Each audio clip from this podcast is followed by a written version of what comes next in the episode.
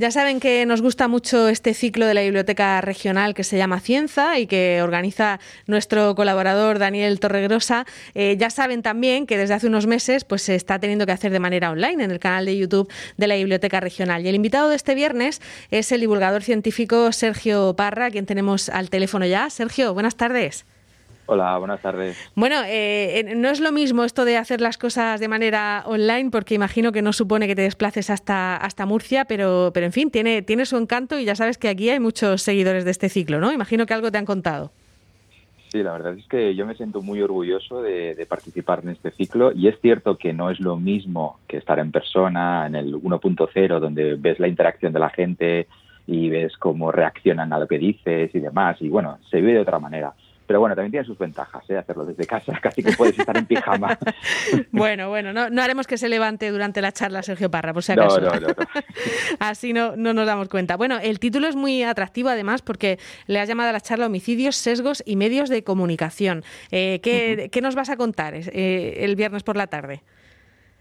Bueno, la idea básica, sin hacer demasiados spoilers, es intentar definir eh, cómo se determina, a fin de cuentas, lo que nosotros conceptuamos como riesgo, es decir, qué nos parece más o menos peligroso y qué, factores están involucrados en ello, ¿no? Y yo he intentado aislar, hay muchos evidentemente, pero yo he intentado aislar al menos dos que considero muy importantes. Uno es casi a nivel neurobiológico, es decir, cómo funciona nuestro cerebro, qué sesgos tiene, eh, sobre todo fijándome en, el funcionamiento de la amígdala, y luego eh, cómo operan los, los medios de comunicación en general, eh, aprovechándose de esos sesgos propios del cerebro, retroalimentándolos ¿no? y aumentando el, la sensación de escándalo, con lo cual sería algo así como definir el riesgo como la suma entre el peligro, digamos, conceptuado por nuestro cerebro uh -huh. y el escándalo conceptuado por los medios de comunicación y cómo podríamos un poco salir de esta especie de, de trampa saducea a la que estamos inmersos, ¿no?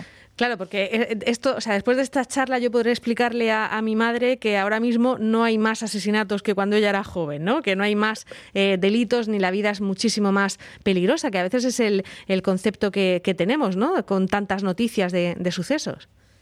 Totalmente. Es que, de hecho, no solamente la, curva ha ido decreciendo, la curva, la curva de homicidios, de violencia, de asaltos y demás, sino que en los últimos 30, 40 años eh, el descenso ha sido tan pronunciado, tan exageradamente amplio, que para muchos investigadores es casi como un milagro de la criminología y realmente se barajan como 17 factores que podrían estar contribuyendo a esta especie de descenso casi mágico yo no voy a hablar de los 17, pero sí que me voy a centrar en los que considero los más curiosos, unos 6 o 7 que son, creo que bastante llamativos. En, en, la charla voy a intentar hablar de ellos.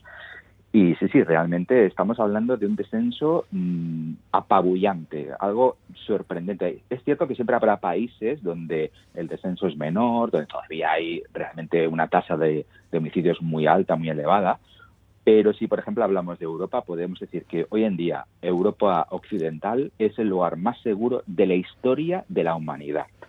Eh, Tal sí, cual. Bueno, y por ejemplo, es más seguro además si nos centramos en algunos colectivos, porque eh, hasta hace poquitos años pegarle a un niño era una cosa completamente eh, asumida y, y, que no se consideraba eh, ni delito ni, ni violencia, ¿no?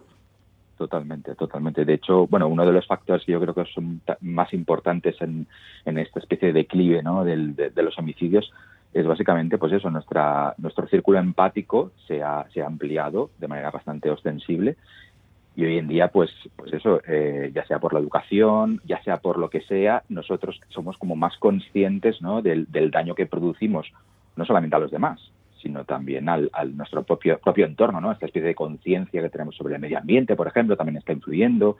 Yo creo que es, eh, básicamente, yo creo que las personas, a pesar de la mala prensa, a pesar de que siempre hay ovejas negras, las personas en general, eh, a, a, al contrario que decía, por ejemplo, Rousseau, que decía que nacemos como puros y es la civilización la que nos va corrompiendo con el tiempo, Yo creo que es justo al contrario, es decir, nacemos más o menos impuros y es precisamente la educación, la civilización, el Estado, la convivencia, la cooperación, lo que poco a poco va sacando lo mejor de nosotros. ¿no? Y, sin embargo, no, no podemos evitar reconocer que nos sigue atrayendo el crimen. Quiero decir que tú comentas que los medios de comunicación eh, bueno, pues recurren a este tipo de noticias o las exageran porque saben que va a tener su, su audiencia. ¿no? Quiero decir, somos cada vez más, eh, más conscientes de, lo que está mal eh, en, cuanto a violencia y asesinatos y, y, todo eso, pero nos sigue gustando que nos lo cuenten, ¿no? Claro, la, la cuestión es que al fin y al cabo los sucesos, esto es muy contradictorio, porque es precisamente los sucesos menos comunes los que más llaman la atención. Y si yo creo ahora está llamando tanto la atención eh, la cobertura mediática de, los homicidios es precisamente porque son poco comunes.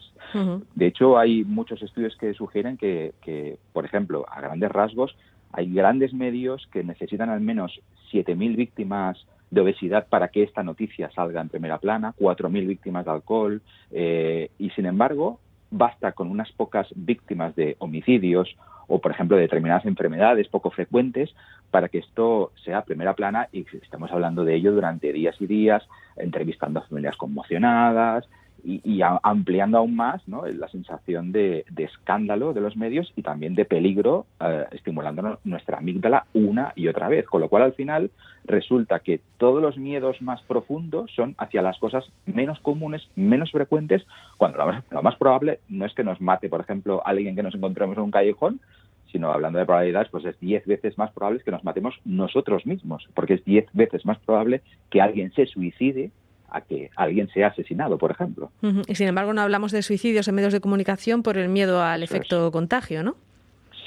Sí, bueno, esto también es un tema bastante, mm, digamos que yo creo que sí que es importante hablar del suicidio los medios de comunicación, lo que pasa es que hay que seguir determinados eh, protocolos, porque es cierto que luego está el efecto contagio, entonces no hay que contarlo como de una manera como positiva o Sí, esa romantización que le dicen, ¿no? Exacto, exacto. O sea, yo creo que tampoco hay que, hay que negar que existen los suicidios porque yo creo que es un problema bastante importante. Yo creo que es la segunda o tercera causa eh, no accidental más importante de muerte en, los países desarrollados.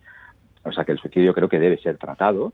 Pero fíjate, ¿no? A pesar que es diez veces eh, mayor la incidencia de suicidio al, homicidio, sin embargo, los medios de comunicación hablan mucho más de los homicidios, ¿no? Sí, y, cuando hablan del suicidio suele ser porque es alguien famoso o algo así que, impacta. Por cierto, eh, hablando, relacionando esto un poquito con el tema del, del coronavirus, eh, quizá nos llama menos la atención o, a la gente le, le, impresionan menos los fallecidos por coronavirus porque son tantos y porque no nos sabemos sus historias. No sé si ha reflexionado un poco también sobre eso.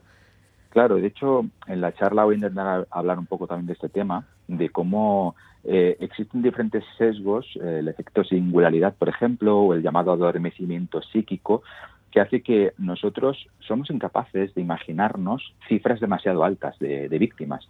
De hecho, hay, hay como una especie de número máximo teórico eh, establecido por el antropólogo Robin Dunbar que decía que más de 150 individuos es muy difícil que nosotros tengamos suficiente empatía como para sufrir por cada uno de ellos, ¿no? Por lo cual es mucho más sencillo conmocionarse por la muerte de 5, 10, 20 personas. Ha habido un accidente y han muerto 12 personas, caray, ¿no? Pero si han muerto 100.000, pues claro, es un número tan borroso en el fondo, tan difícil de conceptuar, que es como imaginar eh, pues todas las todas las estrellas del universo, ¿no? Es muy, muy, aunque si no eres capaz de ponerles cara, ¿no? A, esas 100.000 ya no te impresiona. Exacto, exacto. Bueno, pues es, es, curioso. Bueno, y de todo eso vas a hablar en esta, en esta charla. No sé si dará tiempo a que comentes algo de, de tus libros, porque tú has escrito eh, libros de divulgación y novelas, de todo. Sí, la verdad es que soy bastante picaflor y, y, me gusta un poco, bueno, todo aquello que tengo la suerte de que cuando algo me interesa, pues puedo explorarlo, puedo profundizar en ello y a veces incluso me, me, me dejan contarlo y como dices, bueno, pues tengo libros de divulgación de diferentes temas, tengo novelas y, la verdad es que me lo paso muy bien, me lo paso muy bien, no me puedo quejar. Bueno, con la charla la das en una biblioteca, me gusta a mí eh, también insistir en que sois autores de libros y que de todo eso se os puede también preguntar, eh, porque además en el canal de YouTube de la biblioteca se puede hacer preguntas, eh, lo digo para, para intentar que la gente se conecte en directo, que tiene más gracia, aunque luego el vídeo se queda colgado y se puede consultar más adelante. Pues Sergio Parra, muchísimas gracias, la cita es mañana a las siete y media en ese canal de YouTube y, esperamos que mucha gente te escuche y, y que te hagan muchas preguntas. Sergio.